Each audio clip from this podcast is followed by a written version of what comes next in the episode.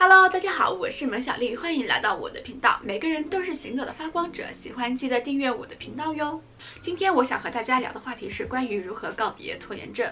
有小伙伴找我聊天，谈到他们自己最近做事没有动力，有一些事情就是不想去面对，这怎么破？呃，我觉得拖延症其实是每个人都会遇到的事情，呃，大家也不要过分的苛责自己。其实我们每个人在生活啊，在工作当中都会遇到那么一些事情，自己不想去面对。那遇到这样的事情，我们到底该怎么办呢？首先，我大家聊聊为什么会有拖延症这个症状。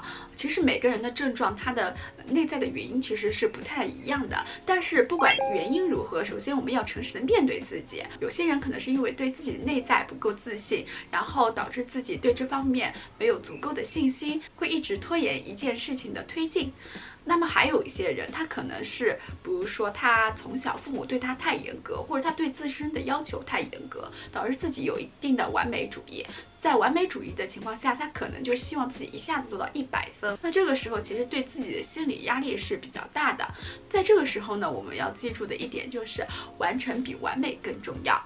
这件事情我就是不感兴趣，或者说我就是不想面对。其实我们每个人也都会有这样的情况，但我觉得这些情况都是比较正常的。那么我们知道了这些原因之后，如何去克服这些问题呢？下面给大家介绍几个关于我自己告别拖延症的一些小 tips，比如说。呃，第一点，调整自己的状态。如果你自己的状态不够好，那我们肯定是没有办法把这件事情很好的完成的。那我们就要思考一下，当下的状态是否能够胜任眼前的这件事事情。如果真的没有办法完成眼前的事情，那么我们也不必强迫自己此时此刻一定要完成这件事情。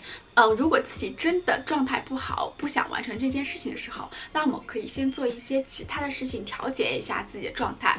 比如说我们在做事情的之前，我们可以。就是做一些自己喜欢的事情，比如说喝一杯咖啡啊，喝一杯茶，呃，听一段音乐，跑一个步。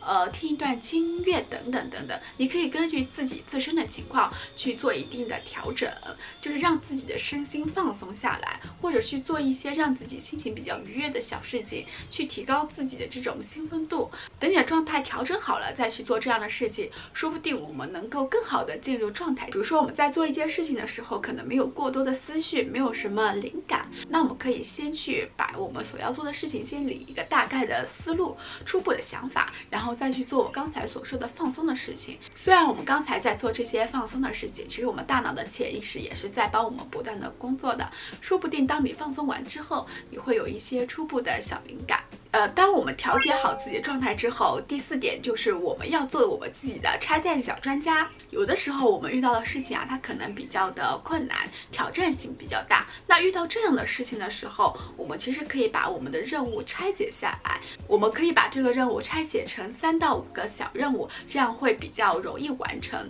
比如说，当我们完成了一个小任务之后，我们可以给自己放松一下，奖励自己一个小小的小惊喜，可以根据自己。自己的喜好来设置，那么我们这样做事的积极性也会提高。当我们完成了一件、两件事情之后，我们对整个事情的掌控力也会越来的越好。这个时候啊，我们去做剩下来任务的时候，就觉得比较的轻松，也会觉得没有那么难了。有的时候啊，我们会觉得一件事情做起来特别困难，其实并不是这件事情本身有那么难，可能是我们的头脑给它了加码，这件事情多么多么难，给它编了一些小剧场，所以我们会内。内心感到比较的恐惧，其实这些困难，我们慢慢的冷静下来，就是拆解之后，其实也没有那么难。所以，我们就是有的时候不要放大我们头脑中的恐惧。有的时候啊，我们真的完成一件事情之后，哎，我们会觉得啊，真的其实也没有那么难，我真的做到了。原来我之前把它想的那么恐怖，它原来只是一张纸老虎。所以说，我们有的时候啊，要学会调节自己的情绪。有的时候有一些困难，其实也是帮助我们成长的，没有我们自己想象的那么困难。以上就是我分享的如何告别拖延症的小 tips，希望能带给你一些启发。如果你喜欢我的视频，欢迎关注我的频道，一键三连哟！我们下期视频再见，拜拜。